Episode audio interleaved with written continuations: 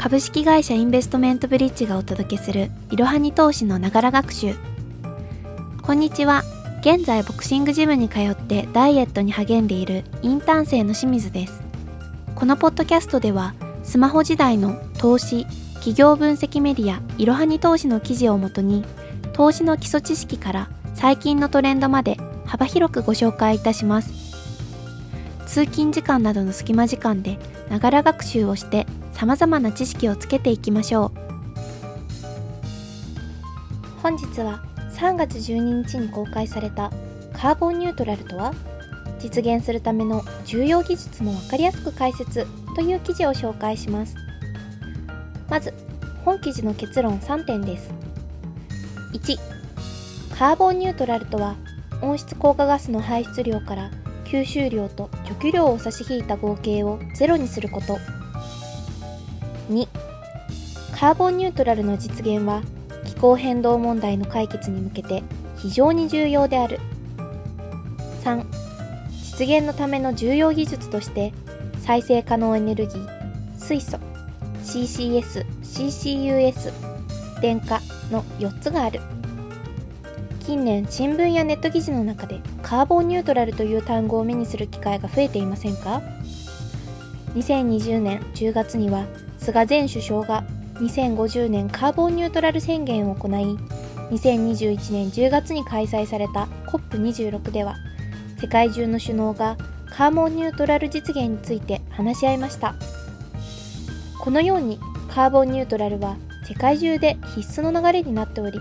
投資家なら理解しておくべきキーワードです。そこで今回はカーボンニュートラルとは何かやカーボンニュートラル実現に貢献する重要技術について解説します。カーボンニュートラルとは温室効果ガスの排出量から吸収量と除去量を差し引いた合計をゼロにすることです。まだピンとこないという方もいらっしゃるでしょう。では重要な単語である温室効果ガスと排出量吸収量除去量を解説していきます。温室効果ガスとは大気中に含まれる二酸化炭素やメタンなどのガスの総称です。温室効果ガスの種類には二酸化炭素やメタン一酸化窒素やフロン類等があります。二酸化炭素は人間活動によって増加した温室効果ガスの約76%を占めているようです。メタンは天然ガスの採掘水田家畜のゲップなどにより発生しています。一酸化窒素は窒素肥料の使用や製品製造などの工業活動などにより発生しています。フロンは自然界に存在しない物質でエアコンなどの冷媒用に開発されました。しかしフロンはオゾン層を破壊する物質ということが判明し主なフロンは現在生産が禁止されています。温室効果ガスには太陽から放出される熱を地球に閉じ込めて地表を温める効果があります。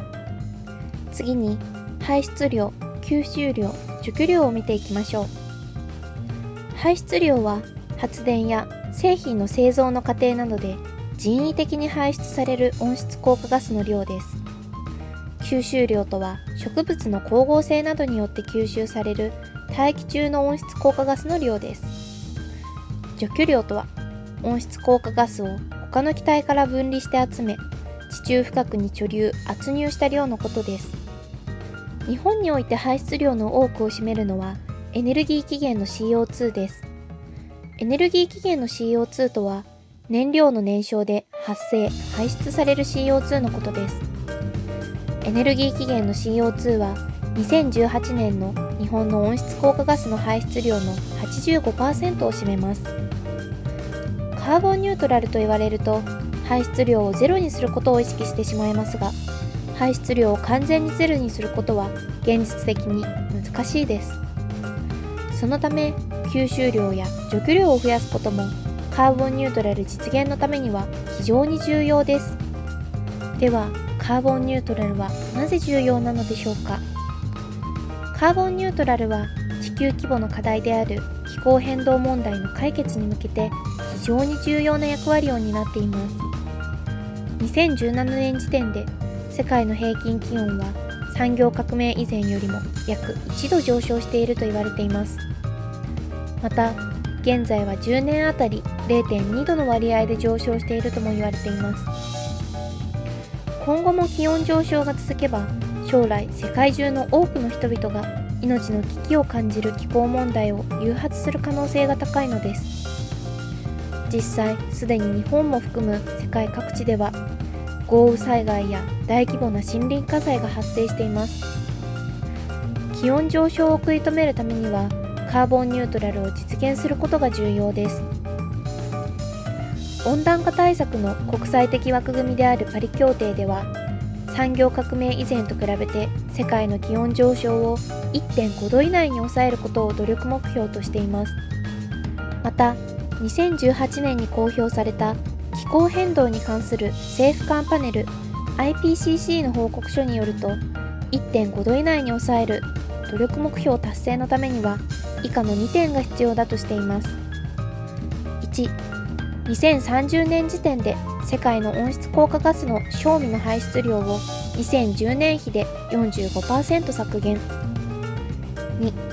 2050年前後には世界全体でカーボンニュートラルを実現。カーボンニュートラル実現は未来の命に関わるような目標と言えるでしょう。次にカーボンニュートラルのビジネスへの影響を見ていきましょう。カーボンニュートラルがビジネスに与える影響を理解する上で特に重要なのは以下の3点です。1カーボンプライシング。2サプライチェーン全体でのカーボンニュートラル。3世界各国のカーボンニュートラルへの投資。ではまずカーボンプライシングから解説していきます。カーボンプライシングとは排出される CO2 に価格付けを行い排出した CO2 に応じた金銭的な負担を事業者に求める制度のことです。代表的なカーボンプライシングとしては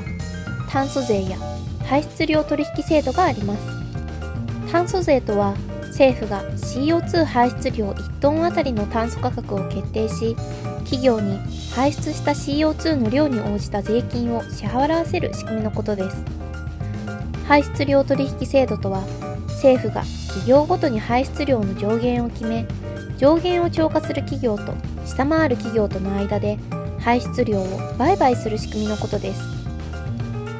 カーボンプライシングによって企業に CO2 排出はコストであると認識させ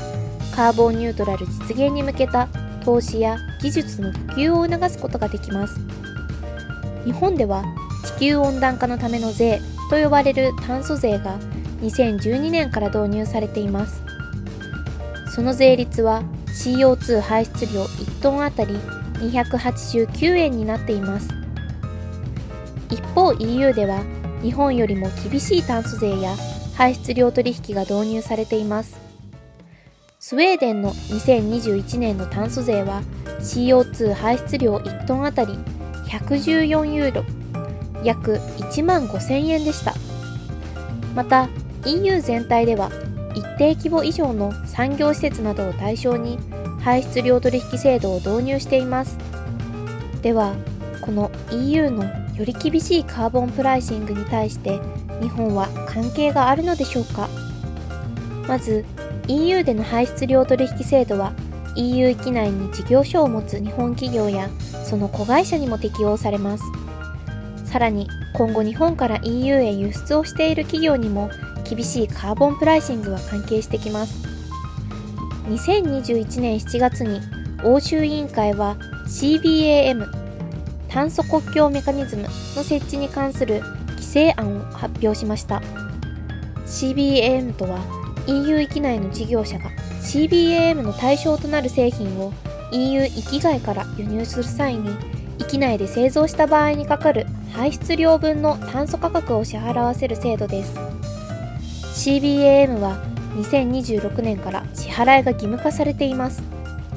そのため日本から対象製品を EU に輸出している企業は CO2 の排出削減努力をしないと価格競争力が低下してしまうのです。こう聞くと EU という大きな市場を失う可能性があると思うかもしれませんが一方で炭素排出量が少ない製品が新たな競争力を持つというビジネスチャンスでもあります。次にサプライチェーン全体でのカーボンニュートラルについて見ていきましょう。企業は温室効果ガスを排出することをコストであると認識し始めています。この背景には上述したカーボンプライシングもありますがカーボンニュートラルへの努力をしないと投資家から資金を集めづらくなっていることも関係しています。特に世界中で事業を行うグローバル企業は温室効果ガス排出をコストと感じているためより高い水準のカーボンニュートラルを実現しようとしています。それがサプライチェーン全体でのカーボンニュートラルです。これによりグローバル企業のサプライチェーンの一部を担う企業はカーボンニュートラルを実現できないとグローバル企業という大きな顧客を失うことになりかねないのです。例えばアップルは全事業製品サプライチェーン製品ライフサイクルの全てにおいて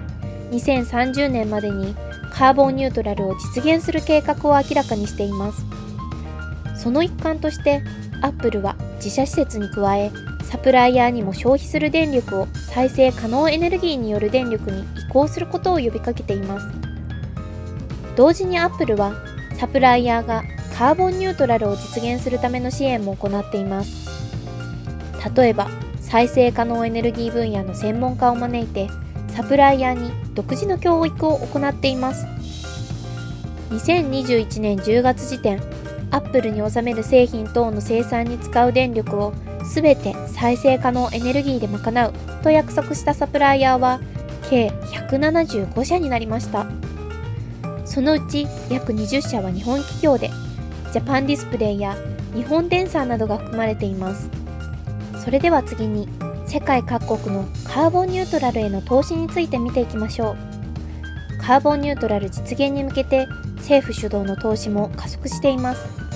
日本ではグリーンイノベーション基金として2兆円の基金を創設しました。また企業の脱炭素に向けた生産設備投資に最大10%の税額控除を受けられます。米国では2021年11月に会員を通過したビルドバックベター法案において約61兆円5550億ドルの環境対策投資を行うとしています。EU では欧州グリーンディールにおいてカーボンニュートラルに加え環境配慮と経済成長の両立を目指し10年間で約130兆円1兆ユーロを投資しますこれらの膨大な投資はカーボンニュートラル実現に寄与する技術やインフラ等のために使われます。そのため、カーボンニュートラル実現に貢献する技術やインフラの市場が今後拡大、新たに創出されることが期待されます。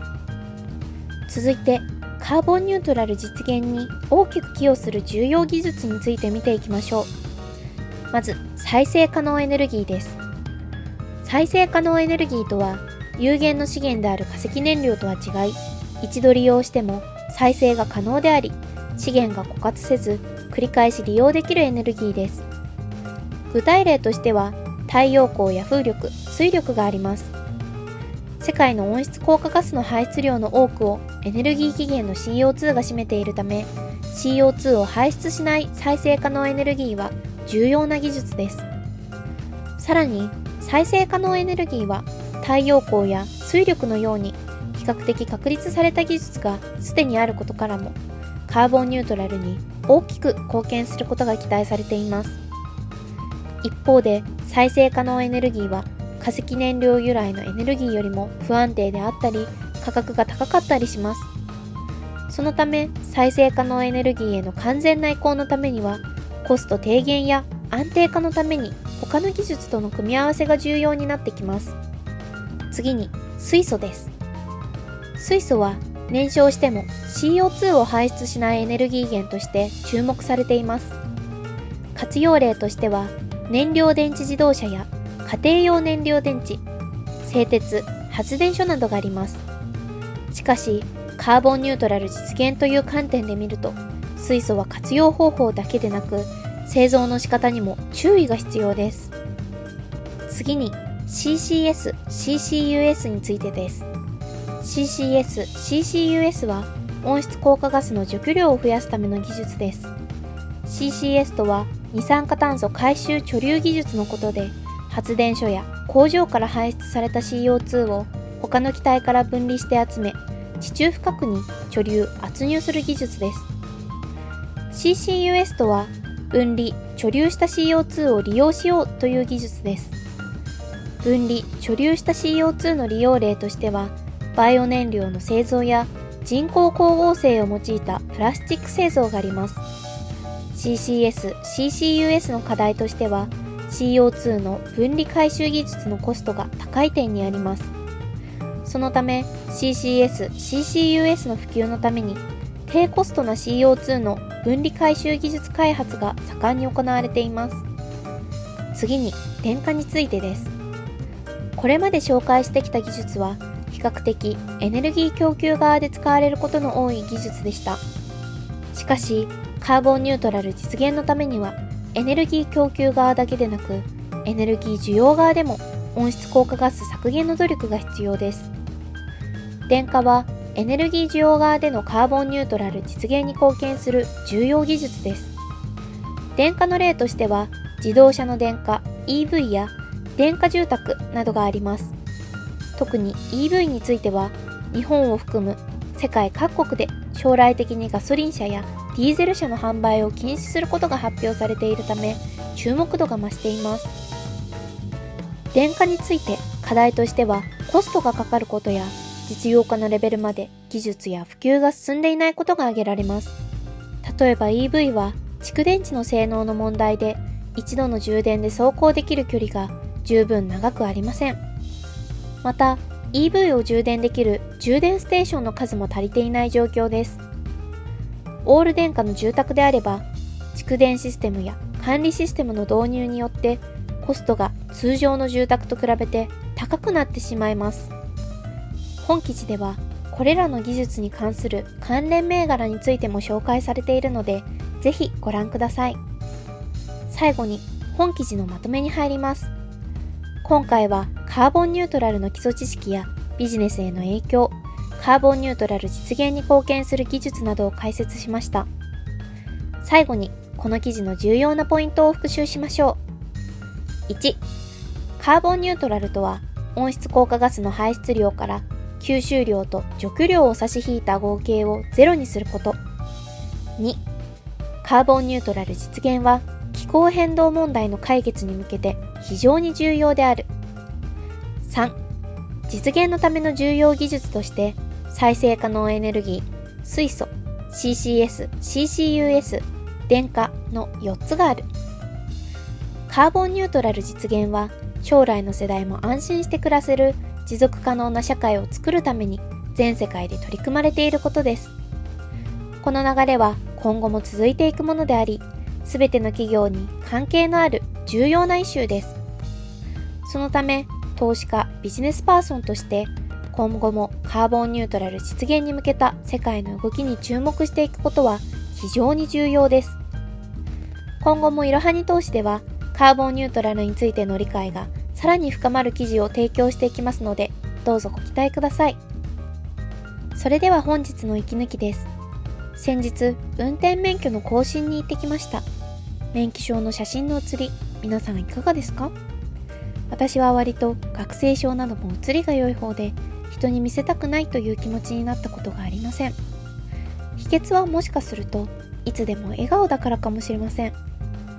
証明写真なども今まで何度も撮影してきましたがそういえば真顔で撮影したことは一度もないんですね。